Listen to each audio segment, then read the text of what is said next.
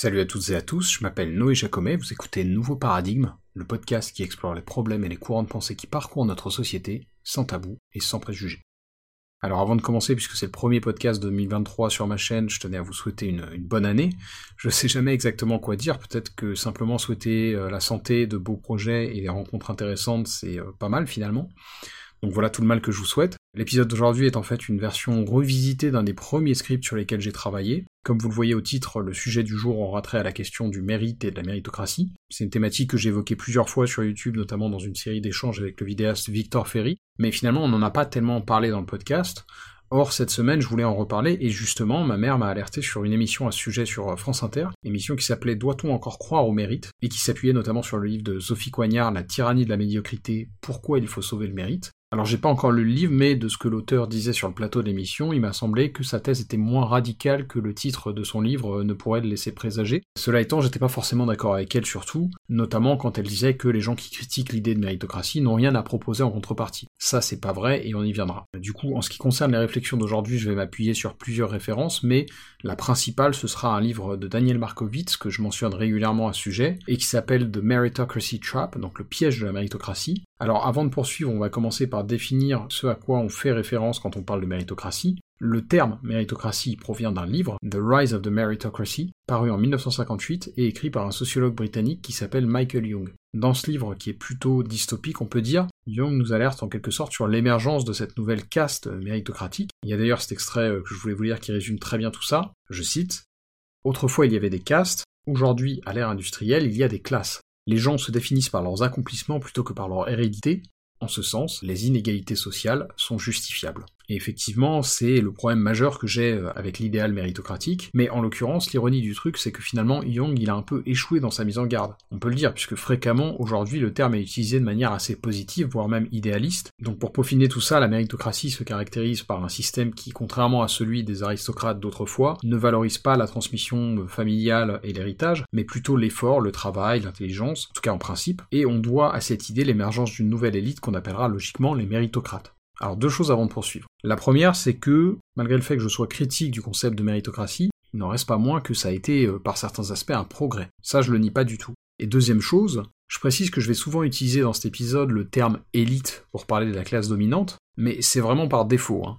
J'aime pas utiliser ce terme parce qu'il a un côté médioratif, voire même superlatif qui me paraît pas justifié. Et d'ailleurs, quand j'entends le mot élite être utilisé de manière sérieuse et pompeuse, j'ai souvent en tête cette citation d'Émile Sioran qui disait Dès que quelqu'un me parle d'élite, je sais que je me trouve en présence d'un crétin. Bon, c'est un peu expéditif, mais je vous avoue que j'aime bien le côté un peu provoque. Quoi qu'il en soit, pour en revenir à la méritocratie, c'est un système qui, comme on l'a vu, fait table rase la notion d'aristocratie et de l'héritage dynastique, du moins en théorie, et qui est censé permettre à chacun de se distinguer par son mérite. Vous me direz, c'est dit dans le nom. Sauf qu'évidemment, dans les faits, c'est plus compliqué que ça, et avant de parler du livre de Markovitz, je voulais vous citer un premier extrait du dernier bouquin de Thomas Piketty, Capital et idéologie, qui évoque un peu cette question. Je cite. De fait, la montée des inégalités socio-économiques s'observe dans presque toutes les régions du monde depuis les années 80-90. Dans certains cas, elle a pris des proportions tellement massives qu'il devient de plus en plus difficile de les justifier au nom de l'intérêt général. Il existe en outre un peu partout un gouffre béant entre les proclamations méritocratiques officielles et les réalités auxquelles font face les classes défavorisées en termes d'accès à l'éducation et à la richesse. Le discours méritocratique et entrepreneurial apparaît bien souvent comme une façon commode pour les gagnants du système économique actuel de justifier n'importe quel niveau d'inégalité, sans même avoir à les examiner, et de stigmatiser les perdants pour leur manque de mérite, de vertu et de diligence. Cette culpabilisation des plus pauvres n'existait pas, ou tout du moins pas avec la même ampleur, dans les régimes inégalitaires précédents, qui insistaient davantage sur la complémentarité fonctionnelle entre les différents groupes sociaux. Fin de citation. effectivement, si on pense par exemple à la structure de la société française sous l'Ancien Régime, bah, le tiers-État était avant tout vu comme une sorte de fondation qui était tout à fait justement complémentaire avec la noblesse et le clergé. Ce qui veut pas dire que c'était idéal, hein. moi je fantasme pas le passé, mais on ne portait pas au nu la responsabilité individuelle autant qu'on le fait aujourd'hui, il me semble.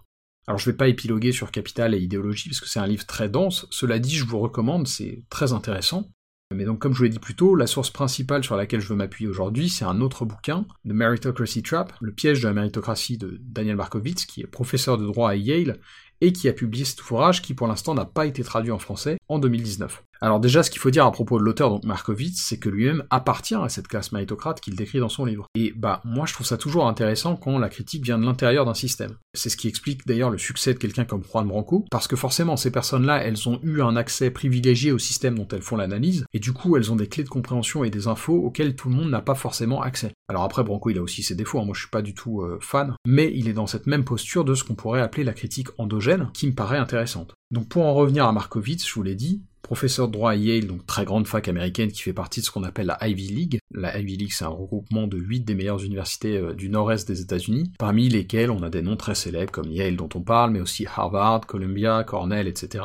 Alors il y a évidemment d'autres écoles prestigieuses aux États-Unis, mais ne vous y trompez pas, tout ça, ça reste ce qu'on appelle le haut du panier. Hein. Et donc de son vécu dans le haut du panier, Markovitz, il a puisé de quoi écrire son livre. Précise d'ailleurs qu'au final, il a mis à peu près 20 ans à l'écrire, et si vous êtes anglophone, je vous le conseille vraiment parce que c'est extrêmement bien fait. Le seul inconvénient que je lui trouve, pour nous petits français, c'est qu'il est vraiment focalisé sur la situation américaine, mais ça reste intéressant, et puis il y a quand même quelques enseignements à tirer pour notre société à nous.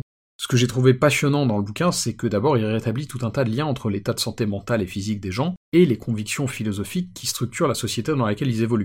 Ce que montre Markovitz, c'est que sous couvert d'une inclusivité plus grande, le concept méritocratique renvoie aussi les gens à leurs échecs et fait peser l'entièreté d'une responsabilité complexe sur des épaules individuelles. J'en ai déjà parlé ailleurs, mais le péché originel du concept de méritocratie, selon moi en tout cas, c'est qu'il sous-entend que si ceux qui réussissent méritent leur succès, alors ceux qui coulent méritent leurs échecs. Markovitz corrèle ça à tout un tas de tendances qu'on observe dans la société américaine, et ça a son pendant français, sur le taux d'obésité, de diabète, de toxicomanie, qui sont des chiffres qui grimpent en flèche aux États-Unis, notamment au sein des classes moyennes et populaires. Et en fait, c'est marrant parce que ça, c'est quelque chose dont on voit euh, les prémices très tôt, notamment avec Durkheim à la fin du 19e siècle. L'idée de méritocratie, même si comme on l'a vu plus tôt, elle date de Jung et donc euh, du milieu du XXe siècle, bah, c'est une tendance qui avait commencé à émerger avant ça. Et notamment l'un des grands marqueurs de cette idée pour nous Français, il émane d'une phrase de Napoléon à propos de son armée. donc Napoléon disait, je cite, J'ai tiré la plupart de mes généraux de la boue, partout où j'ai trouvé le talent et le courage, je l'ai élevé et mis à sa place car mon principe était de tenir la carrière ouverte au talent. Donc là tout est dit. Pour Napoléon, ce n'est plus uniquement par l'héritage que le prestige et le succès, martial en l'occurrence, peuvent être obtenus. Et donc pour en revenir à Durkheim, c'était un sociologue français né en 1858 qui a publié en 1897 son œuvre majeure, Le suicide. Et dans ce livre, Durkheim défend l'idée que l'acte du suicide est une particularité sociologique qui a des causes précises. En l'occurrence, sa thèse rejoint un peu celle de Markowitz dans le piège de la méritocratie, puisque, avant lui, mais tout comme lui, Émile Durkheim réalise que le suicide n'est pas du tout absent des sociétés les plus développées. Au contraire, il note que le taux de suicide du Danemark, qui était l'un des pays les plus développés à cette période, est quatre fois supérieur à celui du Royaume-Uni, qui était lui-même deux fois supérieur à celui de l'Italie de l'époque. Et donc bien sûr, Durkheim il remarque que c'est un ensemble de facteurs qui motivent cet taux de suicide en hausse. Hein. Je suis pas en train d'essayer de tout mettre sur le dos de la méritocratie. Mais quand on regarde les chiffres donnés par Markowitz dans son bouquin à lui, on réalise qu'il y a des corrélations entre adhésion au mythe méritocratique et comportement autodestructeur, et que ça c'est pas anodin. Markowitz montre que si les États-Unis sont un pays extrêmement développé, ça n'empêche en rien la population américaine, et notamment comme on l'a vu au sein des classes moyennes et populaires, de sombrer dans ce qu'on évoque à demi-mot ici que ce soit de façon directe avec une stat comme le taux de suicide, et je vous invite à regarder les chiffres en description parce qu'ils sont très parlants, ou de façon indirecte à travers des comportements qui vont engendrer de la toxicomanie, de l'addiction, du diabète, de l'obésité, etc. Et pour vous donner un aperçu de la dynamique du taux de suicide aux États-Unis, entre 1999 et 2010, le taux de suicide parmi les Américains âgés de 35 à 64 ans a augmenté d'environ 30%. C'est pas rien quand même. Et à travers cet exemple, on voit que le concept de méritocratie, qui est un des mythes fondateurs des États-Unis, bah ça peut avoir des effets pervers. Et il y en a d'autres, hein.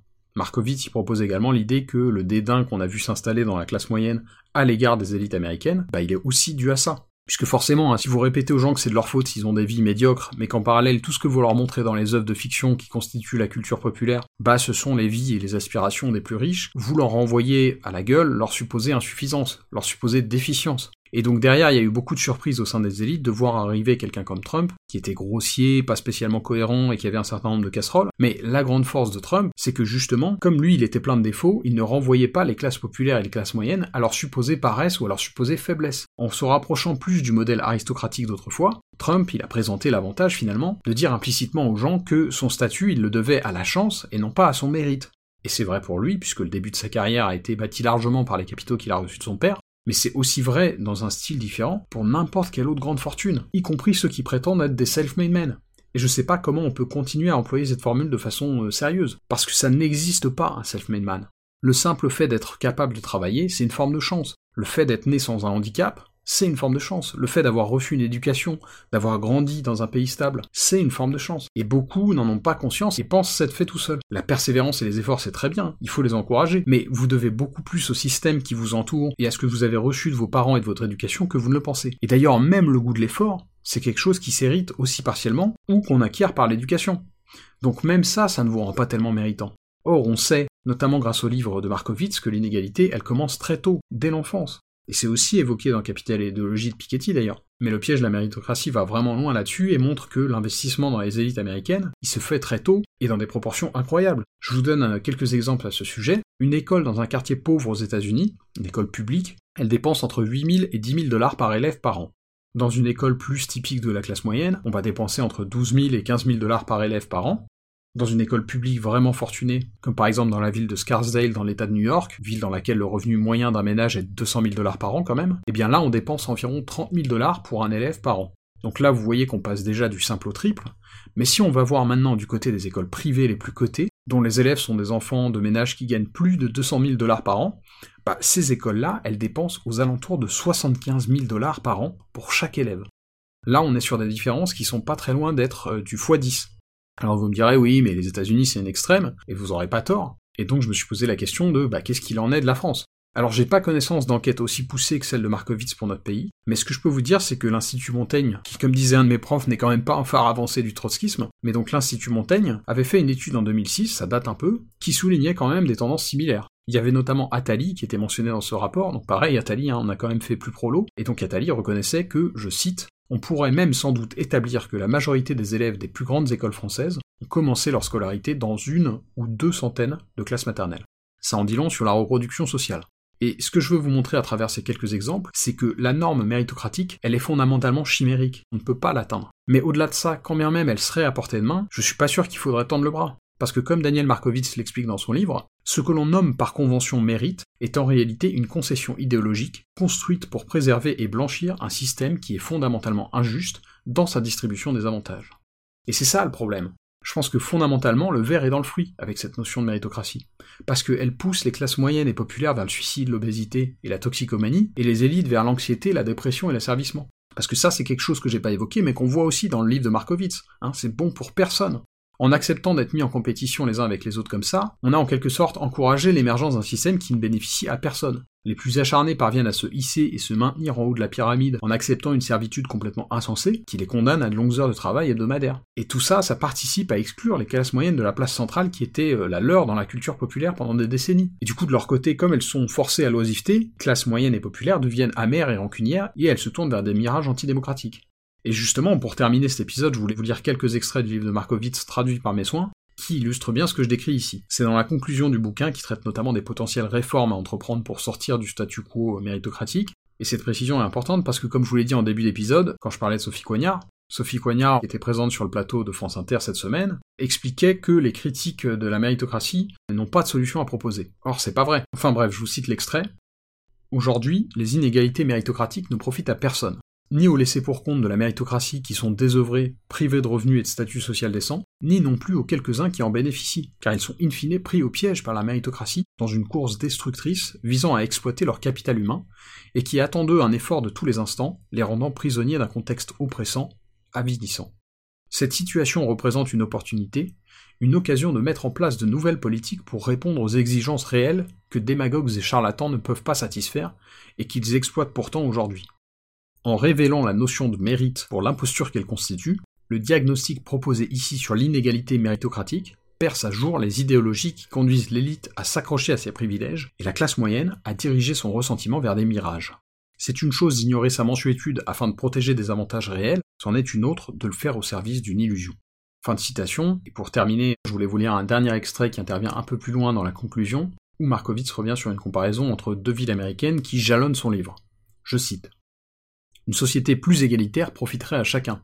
Elle permettrait aux élites de récupérer leur liberté et leur santé mentale en échange d'une réduction de revenus et de statuts qu'elles peuvent largement se permettre.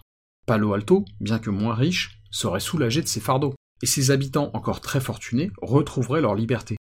Dans le même temps, la classe moyenne se départirait de son oisiveté forcée, ses revenus et son statut s'en trouveraient restaurés, en échange de l'abandon de ses rancœurs, qui de toute façon ne lui apportent aucun soulagement. Une ville comme Saint Clair Shores retrouverait sa richesse, sa dignité et sa place centrale dans le récit culturel populaire.